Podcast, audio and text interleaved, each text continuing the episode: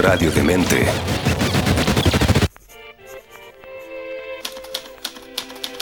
Leer, escuchar, ver, compartir, dialogar, debatir, construir. Todas y cada una de estas acciones depende de muchos, tantos factores. Y para descubrirlos, Antonella Esteves se reúne con diversos creadores y artistas para aclarar estos puntos en Cuestión de Gustos en radiodemente.cl. Proyecto financiado por el Fondo del Libro y la Lectura. Convocatoria 2021. Lady Byron es una detective artificial, un eh, ser, luego vamos a hablar un poco de, de- cuáles son las características de este ser, que se dedica a ayudar a un matemático que está en la cárcel eh, a resolver misterios. Algunos son misterios criminales, otros son misterios de la vida. Es bastante eh, verborraica, es muy divertida, es ludópata, es psicoanalítica, es tremenda. Lady Byron y es la protagonista del nuevo libro de El Matemático y, entre otras cosas, Premio Nacional de Ciencias Exactas, Eris Goles. Muchas gracias, Eric, por estar con nosotros en Cuestión de Gustos. ¿Cómo estás? Hola, muchas gracias por invitarme, estoy bien, eh, muchas gracias por la presentación. Eh, bueno, eh, Lady Byron es parte de mí, es decir, eh, estoy en el periodo, esos periodos complicados en que uno termina un libro o termina una aventura intelectual y se queda un poco viudo. Yo estoy viudo de Lady Byron en este minuto. Efectivamente, eh, me ha acompañado mucho y espero que me siga acompañando. Es un programa hecho por un matemático de ficción eh, y no quiero hacer eh, de- desarrollar el, el- el detalle porque ahí les voy a contar a, a los auditores de qué se trata la novela. Pero esencialmente eh, eh, ella tiene la personalidad real, se la cargaron ah, como memoria de la hija de Lord Byron. Que eh, en plena época victoriana la hija de Lord Byron tiene una gracia, eso es historia, encuentra en cualquier parte, una gracia bien, bien interesante, que primero, la madre que se arrancó a Lord Byron porque lo consideraba un loco desatado, eh, cuando ella tenía la hija algunos meses, Lord Byron jamás la vio. Y la madre, para que la hija no le fuera a sacar la sangre, decía ella, Byron, nosotros diríamos hoy día la conducta, los genes no sé qué diablo, la hizo estudiar matemática. A, a la verdadera Lady Byron, a la hija de Lord Byron, como si la matemática, y bueno, yo se los digo a mis colegas de las universidades, en particular de Chile, como sabemos que no es así. Como si la matemática te fuera a salvar de la locura. Claro, nunca ha sido un remedio para los nervios, o sea, todo lo contrario. Entonces, ella con esa base, la verdadera, trabaja con un matemático de Cambridge, eh, Charles Babbage, Ujú. que había inventado en teoría el primer computador a vapor. Y ella, es- esta mujer, antes de los 36 años, como a los 27 creo, eh, escribe el primer código para un programa de un computador que nunca existió y que estaba bien diseñado. Después se probó eso. Ujú. Entonces, de ahí me viene toda la cuestión de Lady Byron. Eh, y me permitió, bueno, eh, ahora, tiene un esqueleto policial esta cuestión, por decirlo así, de novela de enigma o policial, pero es el esqueleto porque me da mucho grado de libertad. Y cuando uno se mete en cuestiones de tipo policial a narrar o tratar de, de ser original, se encuentra con que es re difícil porque hay, yo diría que miles de miles de novelas policiales, las hay buenas, las hay malas, las hay súper buenas, súper malas, pero se han explorado todo tipo de, de detectives, hombres, mujeres, ya sean gay, lo que sea, enfermos terminales que están resolviendo casos, parejas, sin ir más allá, Watson y Sherlock Holmes, Dupin y el narrador en el caso de Edgar. De manera que encontrar una arista eh, original, no explorada, es re difícil. Y modestamente pienso que le dieron clavo. Ahora, Porque esta pareja es un matemático con un programa. exactamente, ahora Ada Lovelace, que, eh, que- que es el otro nombre con el que conocemos a Lady Sí, por Byron, supuesto, es, es el nombre del marido. Claro, es un, no, es un personaje en sí mismo. O sea, ella ya es una locura de personaje y da para muchísima ficción posible la biografía conocida de ella. Luego la cantidad de cosas que no sabemos, impresionante. Pero luego que un matemático reconocido como Eric Goles, Premio Nacional de Ciencias, se le ocurra meterse, que no es la primera vez, que esto es importante que la gente lo sepa, esta es tu tercera novela de ficción, eh, se le ocurra meterse en eh, el tema de los enigmas eh, y misterios policiales, pero desde las matemáticas y sus posibilidades es súper atractivo. Entonces, preguntarte, Eric, por esta doble beta, ¿no? Porque tu libro anterior, una especie de zumbido en la cabeza, es una hermosa historia de la matemática a través del tiempo que llega hasta la inteligencia artificial. Entonces, de, alguna manera, todos los libros conversan, este es de la historia, este es de la ficción. Sí. Eh, a ver, mira, la, respuesta corta. Eh, yo estaba condenado a inclinarme por, el, por, lo artístico, por lo intelectual artístico, Estaba más allá de la matemática. La matemática yo creo que es un síntoma de aquello, no, no, no es lo fundamental. Eh, ¿Por qué? Desde el nacimiento, mi madre es actriz de teatro. mi padre fue ingeniero, pero fue músico, músico conocido en Chile, el pobre pollo, se ganó un festival de viña, era bueno para la farándula. A ambos les encantaba estar arriba de la pelota, las tablas. A mí también. Entonces, es mi primera cualidad. Yo, antes de ser matemático o novelista, soy primero un amante de las vidas de ficción, soy un teatrero, desde siempre. Me costó mucho encontrar una voz propia en el ámbito literario, Primeramente porque me incliné a trabajar en matemática durante un montón de años que lo sigo haciendo. Entonces, la verdad que no puede estar haciendo, uno no es mentolato, no hace una cosa o hace otra. Entonces, eh, cuando hago matemáticas, hago matemáticas y cuando escribo, escribo. Me toma tiempo. Entonces me pasé muchos años solo haciendo matemáticas, pero lo que es constante en el tiempo es ese afán de teatro, de ser teatrero, de crear eh, y tratar de hacerlo desde siempre. Y yo creo que eso se refleja muy bien en, un hecho que es constante desde, desde que empecé a leer, desde que aprendí a leer. Yo soy primero, antes que nada, un lector empedernido, un gran, gran lector. Y en mi opinión modesta, eh, eh, para escribir tienes que, en general, haber leído mucho. ¿ah? es, es como que va de la mano. Entonces, esas cualidades estaban ahí. Ahora, ¿por qué empecé con la primera novela, que es El zapato perdido de la Marilyn? Una novela chiquitita, un poquito autobiográfica, que habla de un adolescente en una ciudad del norte que es Antofagasta, cuyos padres son artistas y él quería ser artista. Y termina eh, interesándose sobre el ajedrez y la matemática, que es una novela eh, bastante festiva, un poco nostálgica. Eh, ¿Por qué lo hice? Fue en el año 99, 2000 fue porque en ese momento eh, yo me había involucrado, estaba a cargo de CONICIT, la que era CONICIT, ahora se llama, bueno, que ahora en esta novela yo critico al, al CONICIT, le tiro, le tiro hartas tallas en el primer historia. A la chis le pones acá la novela. claro, a la NID, a la NID. Yo fui el presidente, entonces me iba a salir del ámbito de la ciencia por gusto mío. Yo estaba muy entusiasmado con el gobierno de Ricardo Lago y estaba de presidente del CONICIT. Y dije, bueno, es la oportunidad en que trate de bifurcar. Voy a tratar de minimizar mi, porque no voy a tener mucho tiempo matemático, y voy a tratar de escribir.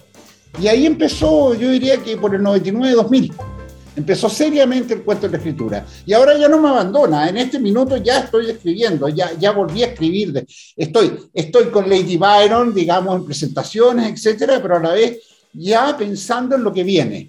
Estamos conversando con Eric Goles en esta edición de Cuestión de Gustos, en donde em, yo le voy a contar a Eric, porque no lo tiene por qué saber, que este programa yo lo creé hace muchos años atrás como una excusa para hablar con gente que a mí me parecía entretenida de hablar gente que uno mira de lejos su trabajo, ¿cierto? Que lee sus libros, escucha su música o ve sus películas y dice, ¿cómo, ¿cómo llegará esta persona a construir estos mundos a los que nos invita a pasear?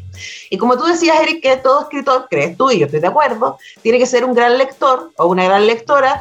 Eh, ¿Cuáles sientes tú que fueron los libros que, que te marcaron primero como persona y luego como matemático y como escritor?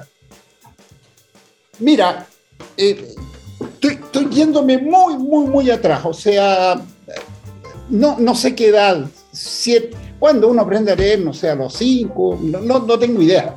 Pero casi cuando aprendí a leer, al poco tiempo, cuando ya aprendes a leer un libro de corrido, eh, ya con sin imágenes me refiero, más o menos, ese no sé, siete años, no tengo idea. Por ahí, eh, Mark Twain me marcó porque me lo regaló una vecina. Me regaló las aventuras de Tom Sawyer, el Mississippi, eh, la noción del río, de, de, de, la aventura que significa un río, la metáfora del río me persigue hasta el día de hoy. El viaje al corazón de las tinieblas de Conrad, eh, es, es, ese Mississippi que me ha perseguido hasta el día de hoy, digamos. Uh -huh. eh, entonces, ahí, ahí tienes una, una vertiente de un libro que en mi casa no había muchos libros. Mi madre era una actriz de teatro que nació así, pero no era una intelectual. De modo que llegaban libros raros, revistas, cosas, yo las leía, pero no había un método, ni había eh, biblioteca, ni nada. Entonces ese libro fue un regalo de los dioses, que me lo regaló una señora que vivía al lado de mi casa. Uh -huh. Esa es una cosa. Otro libro que me marcó enormemente, también muy chico, que es casi milagroso. Eh, un día yo llego a la casa, probablemente a los 10 años, y encima de la mesa del comedor había un mamotreto que llamamos, un, un ladrillo empastado en, un papel satinado color calipso y era nada menos que crimen y castigo. Pero, ¿Por qué estaba encima de la mesa? Hasta el día de hoy me interrogo al respecto, honestamente, no lo sé. Siempre mi teoría es que se lo prestaron a mi mamá, a mi mamá para que leyera algo en relación a una pieza de teatro que estaba montando, alguna cosa así. Y yo me lo leí porque estaba subrayado, entonces ahí quedé marcado eh, eh, por eh, Raskolnikov cuando, cuando se abraza al caballo. Uh -huh. Y después, mil años después, cuando estudiaba filosofía en la católica, estudiando a Nietzsche, Nietzsche se vuelve loco en Turín eh, y el momento crucial, muy literario, a lo mejor es literario, es abrazar a un caballo que le estaban, lo estaban golpeando. Uh -huh. Entonces, eso me marca. Y después hay un, una marca que es más, ¿cómo te dijera? Más profunda y constante. En Antofagasta, yo vengo de Antofagasta, había, yo viví con alergia, me desfiguraba, me volvió ahora, de hecho, estoy igual que cuando niño, me desfiguraba, me salían ronchas, me hacían bullying. No iba al colegio porque me hacían bullying. Ahora, de algún modo la alergia marcó mi vida para bien y para mal. Para bien porque no iba al colegio y me dedicaba a leer. Y créeme, en esa época, te estoy hablando probablemente en el año 58, por ahí 59, uno arrendaba libros. Yo iba a una librería de un señor que se llamaba Juan Bilbao, que era un cuchitril pequeñito, y arrendaba novelas que hoy diría pulp, de esas de papel de, mala calidad, de, de, chincol a de vaqueros, de cowboy, de amor, de lo que fuera, unas porquerías. Y novelas del espacio que le llamaban en ese entonces. ¿Sabes a quién descubrí ahí sin saberlo? A Phillips K. Dick, al gran Dick, al de Blade Runner, no solo lo descubrí, esas historias fueron las únicas que me quedaron en mi memoria. Tantos así que pasaron más de 30 años y un día en la librería Giver en París, en la esquina de la Rue de Secol ¿ah? con San Michel, eh, mirando, yo ya había leído mucho de Dick. Encuentro las novelas, las pequeñas historias que había leído en esa librería cuando niño. Fui marcado por aquello. Lo demás es es, como decirlo todo después, porque ya crecí y empecé a leer, me marcó mucho Borges, eh, eso ya diría el primer año de la universidad, los escritores latinoamericanos, Vargas Llosa, por ejemplo, con La Casa Verde, eh, Vargas Llosa es el culpable que yo en una ocasión agarrara toda la plata que tenía y me fuera en bus con dos colegas de la universidad a recorrer el Amazonas, volviendo por Brasil porque la Casa Verde, Santa María de Nieva me tenía loco. Flaubert. Uh -huh. Flaubert me ha marcado, y Flaubert no solo por su literatura, sino que por las cartas que él intercambiaba esencialmente con Luis Collet, que era la amante que tuvo y que encontraban a media distancia en Rouen y París en una estación. Entonces, eh, pod podría nombrar tanto, tanto, tanto eh, el Quijote. Uh -huh. A ver, el Quijote, pucha, es para mí, eh, es, es, casi un texto, una matriz que tengo, con el, como para muchos, El Quijote. Eh, a ver, es un libro que, que, a la vez es triste, a la vez es nostálgico, pero es el libro que te hace reír a carcajadas. Uh -huh.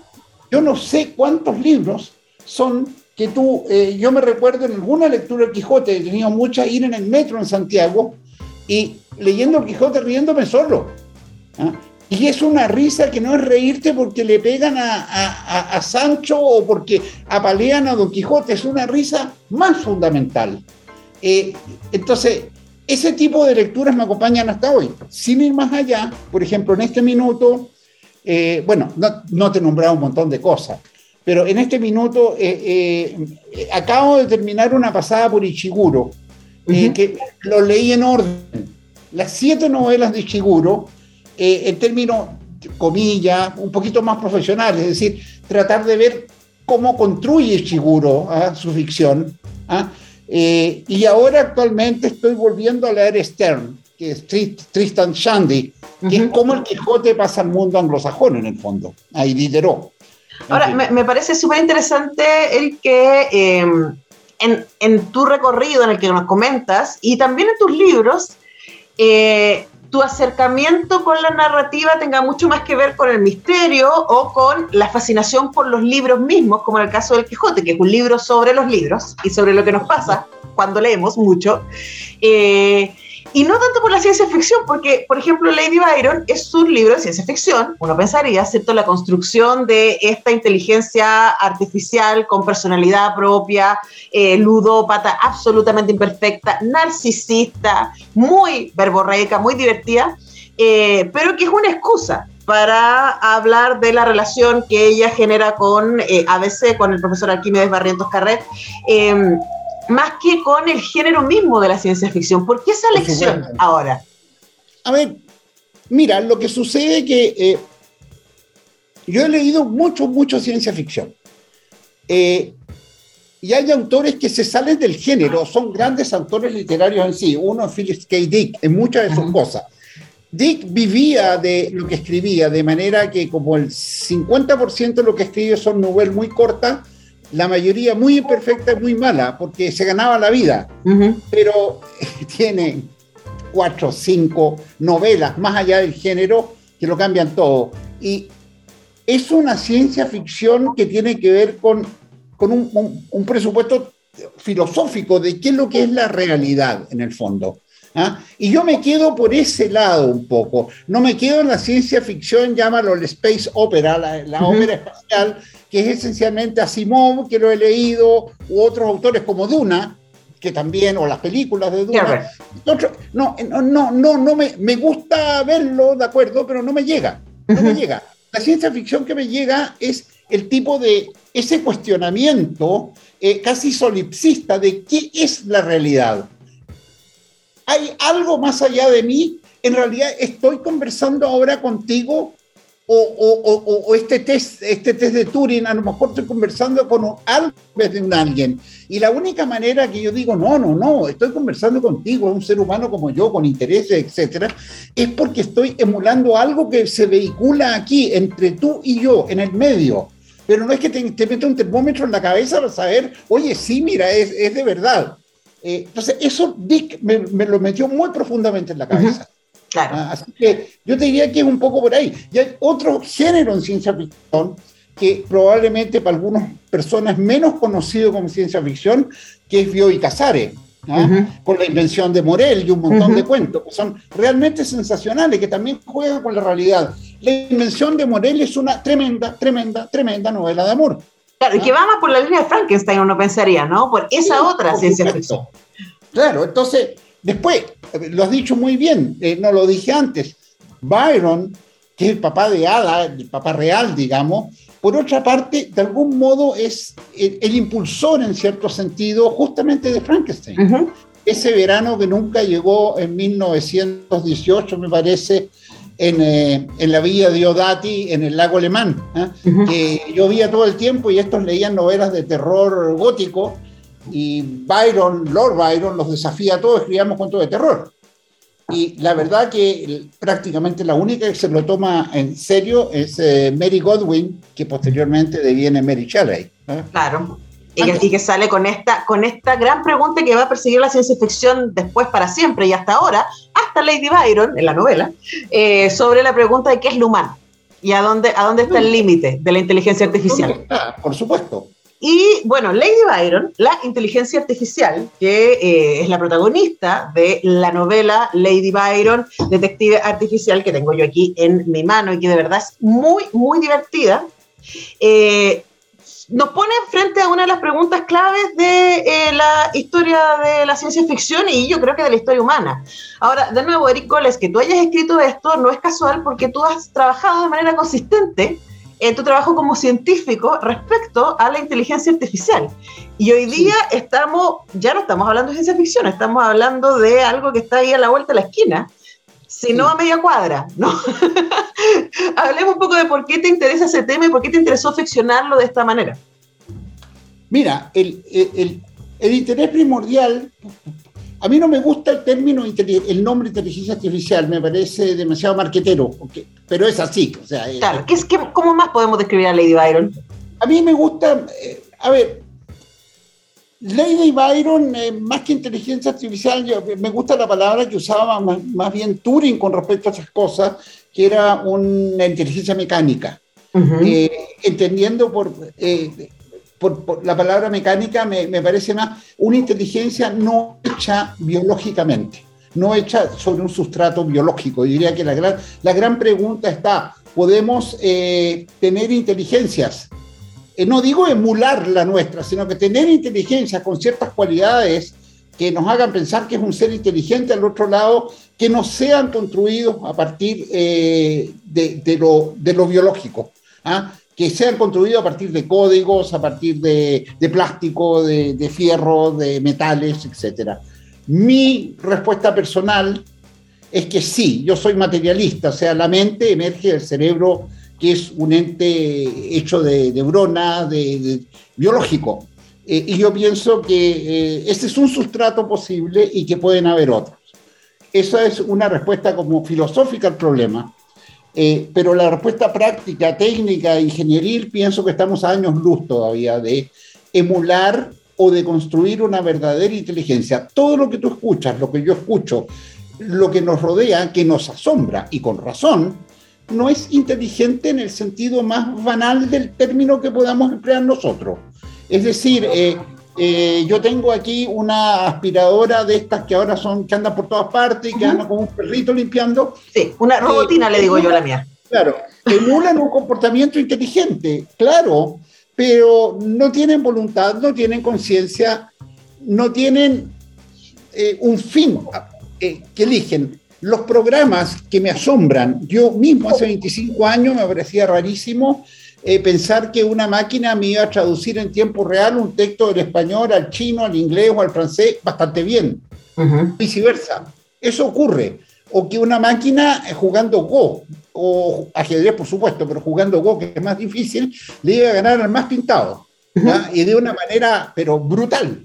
Entonces, todo eso son comportamientos que nosotros pensábamos que eran eh, exclusivos nuestros, de una inteligencia, llamémosla así, biológica. No es así, no es así.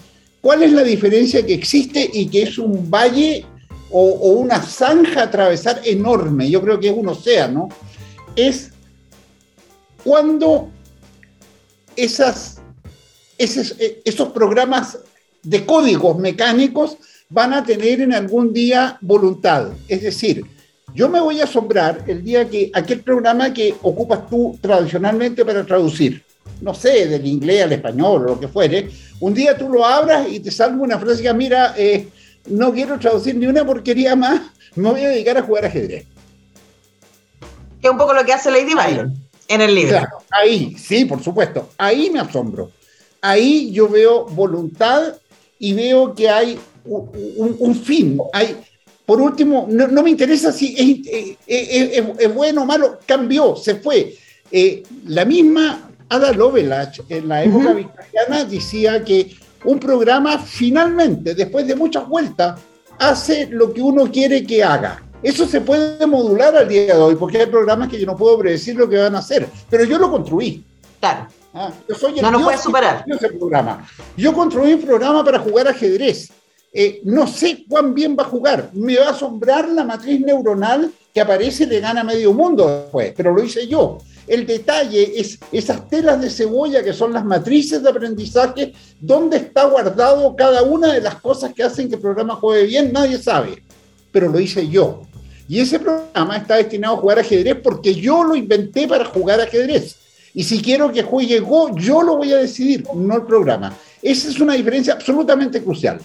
En ese contexto, en mi, en mi opinión, todos estos avances nos van a seguir asombrando y mucho, mucho, mucho más. Eh, estos programas sin intencionalidad, por llamarlos así.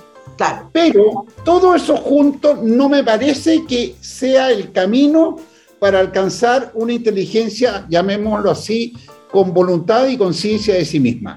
Estamos eh, lejos de HAL, de, de Odisea 2001. Y, de Lady Byron, por supuesto, lejísimo. Por supuesto. Ahora, igual. eso, déjame rematar una idea. Todo lo que hemos hecho como metáfora es como encaramarse a la punta de una montaña, pero lo que queremos es llegar al planeta Marte. Mm. Sí, estaba pensando. Falta, falta, falta, eso es todo. Ahora, la ciencia ficción, y luego vamos a hablar de la representación, ¿no? Ha hecho un camino a ese respecto y claro, uno puede pensar más recientemente, no sé si viste The Mitchells and the, eh, Against the Machines, que es una, es una película de animación que tuvo nominada al Oscar ahora, que está muy divertida. Te la recomiendo mucho, Eric, es muy graciosa. Eh, y bueno, uno puede pensar en Ex Machina, en inteligencia artificial, etcétera. Pero hay algo ahí que también es lo que hace Lady Byron, que es lo que transforma a Lady Byron en más que una inteligencia mecánica, es su estudio de lo humano. Y ella de hecho termina siendo psicoanalista, eh, neolacaniana, habiendo estudiado muchísimo eh, no solamente psicoanálisis y Lacan, sino también lo humano, leyendo mucho, buscando, entonces las huellas de lo humano es lo que a ella la transforma en humano. Y ese ejercicio me parece a mí súper fascinante, de, cómo tú construyes a esta inteligencia mecánica, en la, en la lógica de Turing, eh, en una inteligencia más cercana a lo humano, con carácter, ludópata, narcisista, buena para hablar y para contar, para usar eh, frases hechas, etcétera, pero tiene que ver con su estudio del humano, lo que la permite acercarse. Claro, y además eh, dentro del humano hay una cualidad esencial que de algún modo yo trato de resaltar, o de la inteligencia, en términos sumamente gruesos, es nuestra capacidad eh, de equivocarnos, de meter la pata, de ser chambón o chambona, de, en buen chileno, de cagarla eh, de vez en cuando. Es crucial para el desarrollo de la inteligencia. Es decir, una cosa lineal que nunca se equivoca eh, va a ser la máquina que te traduce probablemente, o la maquinita que está limpiando el, piso. Pero la capacidad de equivocarse te permite saltar valles epistemológicos de no comprensión. Pasar a otro, me equivoco, me caigo, me voy para el otro lado del valle. Estoy mal ahora, pero voy a estar mejor.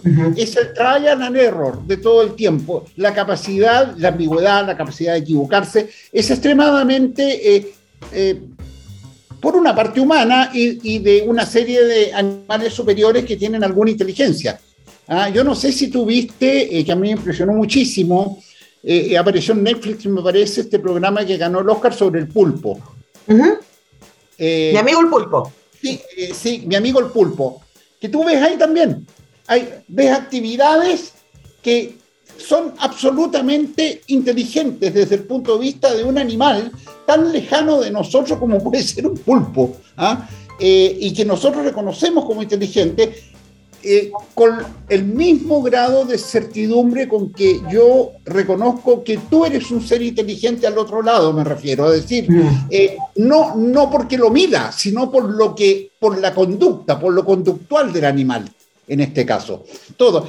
la capacidad de incurrir en errores, de meter la pata en un cierto grado. O sea, aquel que la anda, anda haciendo champonada el 90% del tiempo no me sirve. Pero esa sutil capacidad de equivocarse y pararse y progresar, el trial and error, es esencial para la construcción de inteligencia.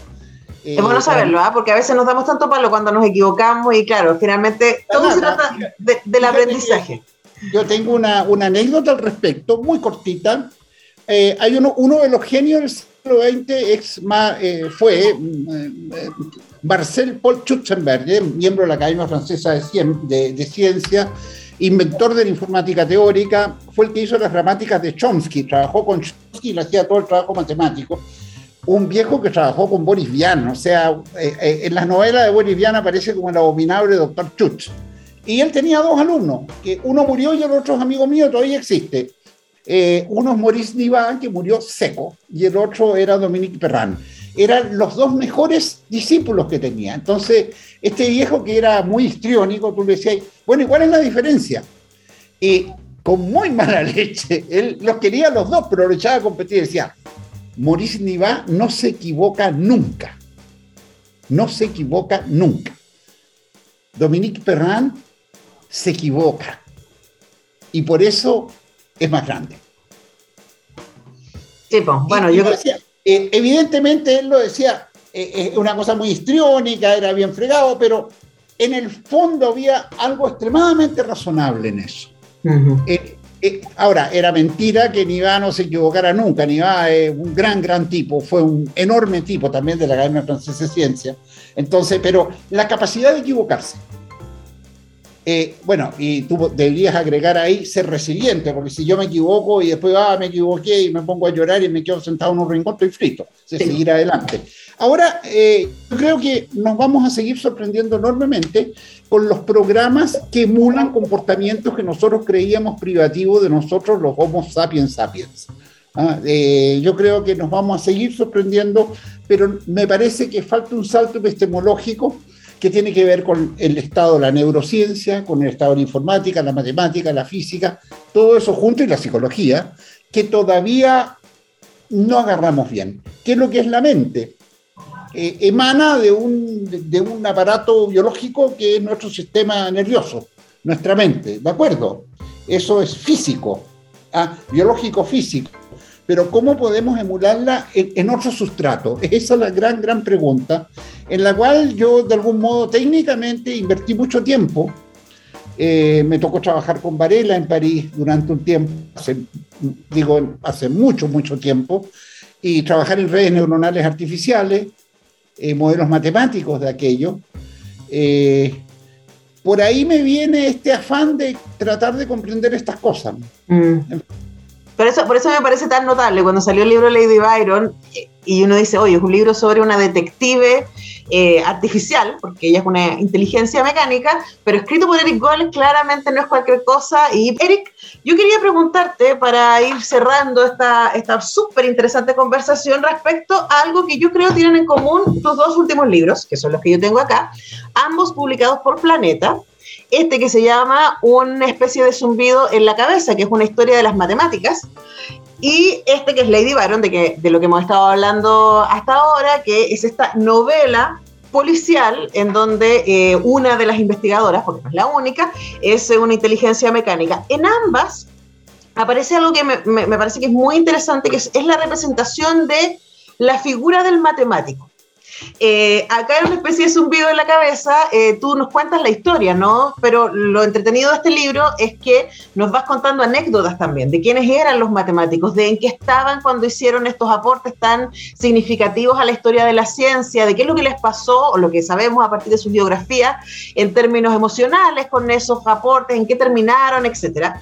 Y en el caso de Lady Byron está el personaje de Arquímedes Barrientos Carter, que es un profesor de matemáticas que termina eh, por torpe, diríamos, en la cárcel, eh, ¿cierto? Y que está muy feliz en la cárcel porque puede investigar, no tiene que hacer clases, no tiene que enfrentarse a la burocracia académica, cosa que por supuesto entendemos muy bien, eh, y aparece ahí. Y es un personaje que es muy fácil de querer, es muy culto, está siempre discutiendo con Lady Byron em, a, pura frase eh, literaria, ¿cierto? Y, hay un juego ahí muy interesante con el lenguaje entre ellos dos. Y quería preguntarte por, por esos saltos, ¿no? Siendo tú mismo un matemático, escribir dos libros, uno de ficción y otro, eh, diríamos, de historia, sobre lo que han sido los matemáticos y la figura de cómo nos imaginamos a los matemáticos. ¿Por qué te pareció interesante acercarte ahí? Es algo que me, que me ocupa, incluso hay un referente antes no lo nombraste, pero está la novela La conspiración de Babel, que es la historia de un matemático en Chile, que descubre la lógica justo antes del golpe, en paralelo con la vida de Gödel, que cambió el siglo XX y cambió la humanidad, eh, que saca uno de los resultados más importantes, es el Aristóteles contemporáneo, digamos, justo antes que los nazis entren a Viena, el 38. Entonces, mi afán por tratar de, comillas, eh, mirarme un poco a mí mismo y mirar mi comilla, mi gremio, por llamarlo así, eh, data de hace mucho tiempo.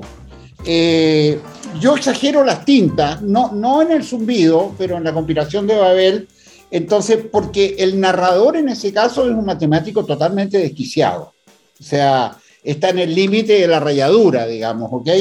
Pero digamos que como en todas partes, en el gremio de la matemática eh, se cultivan ciertas rarezas. Eh, rarezas que eh, te puedo decir, te, doy un ejemplo personal divertido. en alguna ocasión, hace 15 años, fui al cementerio general un día sábado a, mirar el, el, mausoleo italiano arquitectónicamente y entramos por una puerta que no es la principal, y arriba decía, se prohíben entradas de vendedores ambulantes. Entonces yo miro a mi colega con el cual le digo, ¿y dónde los entierran? Eso es la pregunta que es la tontera que hace. Es un chiste matemático. Pues claro, oh, sí, ¿dónde lo entierran? No, sí, lo prohíben porque ¿cómo van a vender candy masticable al interior del cementerio cuando están enterrando a, a un pariente, a alguien querido? Está bien. Pero yo digo, no, se prohíbe en absoluto. ¿Dónde los entierran? Hay una cosa de lógica detrás. Entonces, eso te puede llevar muy lejos. Y, en nuestros gremios matemáticos son mezclas, somos, somos todos embutidos de ángel y de bestias, como diría Nicanor Parra. Tenemos de lo uno y de lo otro. Eh, buscamos regularidades. Un matemático, no solo los matemáticos, los físicos también, sí buscamos regularidades en los objetos, en las series, en las cosas. Y eso está a un pie de que te, te, te vais por, te por la pendiente para abajo y te rayaste. Por no, porque, eh, eh, como te acuerdas, eh, la película Mentes Brillantes, que con, con, con, el matemático, digamos que termina esquizofrénico, es esquizofrénico. Es que sí, es que aparece eso, ¿no? Regularidad en todas partes. Es que estaba pensando, no sé si leíste Un Perdón Terrible de Benjamín Labatut eh, el año pasado. Que, también juega un poco con esa idea, ¿no? Con cómo en la búsqueda de la precisión estamos aquí cerquita de perdernos, porque el mundo es caótico. Yo diría que eh, para defender a, comillas, a la comunidad, por decirlo así, eh, lo que yo hago en la conspiración de Babel es, es literario. tomo un extremo, pero es un extremo, o sea, el, llamémoslo así, el promedio de la comunidad matemática nacional chilena, por favor, todos los que me escuchan de la Universidad de Chile en particular, estamos cuerdos, estamos cuerdos, no estamos. La mayoría. Pero ¿Ah? digamos que en todos los gremios, ¿no? Eh, por supuesto, si esto es más amplio, en los físicos también ocurre. Entonces, eh, eh, en el verdor terrible, claro, tú cultivas el extremo. Por ejemplo, tú puedes hablar, en, Estados Unidos hubo un matemático muy, muy bueno que está la serie en Netflix de Unibomber, el tipo que mataba bombas. Y era un tipo genial que estudió lógica, un tipo... Pero es ese tipo, yo te podría encontrar ejemplos de otros gremios donde hacen cosas parecidas, en fin, eh, no es la norma. Lo que sí es cierto que uno se... La matemática es un lenguaje, como el español, como el francés. La diferencia, tal vez más cercano al lenguaje de la música. Si tú quieres aprender el lenguaje de la música, la interpretación de un instrumento, te vas a pasar probablemente tantos o más años que los que hemos empleado nosotros los matemáticos para aprender nuestro oficio. ¿ah? Pero es un lenguaje para crear, para crear eh, poesía, prosa, matemática o lo que tú quieras. Al interior de ese lenguaje yo podría pensar ahora en literatura. Piensa tú en los poetas, piensa tú en esa rara manera de mirar a los poetas hasta los años chilenos incluso, eh, franceses del siglo, fin del siglo pasado o del siglo antepasado, me refiero, poetas malditos. O sea, como que el lenguaje mismo, la búsqueda que haces del lenguaje te lleva, te, lleva a la locura. Mm. Eh, yo creo que hay de eso y no hay. Es decir, eh, al día de hoy, eh, matemáticos en, el planeta y en el país hay muchísimos. La mayoría buscan, como te digo, regularidades. Todos somos un poquito raros, pero como en todos los gremios, en todas las áreas. Si tú te vas a un departamento, yo no estoy inventando, de filosofía, probablemente va a salir una opinión muy parecida. Sí, seguro, y los periodistas, ¿qué te explico? O de, artes visuales, o en fin. Entonces, eh, yo no demonizo mi área, sí lo hice literariamente en la conspiración de Babel, pero tú te das cuenta que en Lady Byron, eh, ABC Claro, tiene sus cosas raras, o sea. Ah, pero o un bonito. A mí me yo yo me, tome- me comería un, ah, un lomito yo con me quiero él. quedar preso, me quiero quedar preso para trabajar tranquilo. Eso, evidentemente, es raro. Sí, pero yo lo entiendo. Está bien. No, no es tan grave. Bueno, les dejamos invitados entonces a que consigan Lady Byron de Eric Goles. Lo van a pasar muy bien leyendo esta novela y también van a aprender muchísimo con una especie de zumbido en la cabeza los más recientes libros de Eric Goles, nuestro invitado cuestión de gustos de hoy. Eric, ¿con qué vamos a cerrar el programa? Mira, tengo la duda, pero ya me la voy a jugar por uh, Little Green Bag de Reservoir Dogs de, de Tarantino, de la película. digamos. Perfecto, con esa estupenda canción cerramos esta cuestión de gusto. Muchas gracias, Eric, ha sido un placer. Muchas gracias a ti. Hasta la próxima por ahí. Que te vaya muy bien. Gracias a todos. Chao. Qué agradable es saber que a quienes seguimos o admiramos, Comparten sus gustos y preferencias. el contenido que los define lo ponen a tu alcance. Y Antonella Esteves, lo prepara para digerirlo con una buena conversa y música. porque al final, Todo es cuestión de gustos. en radiodemente.cl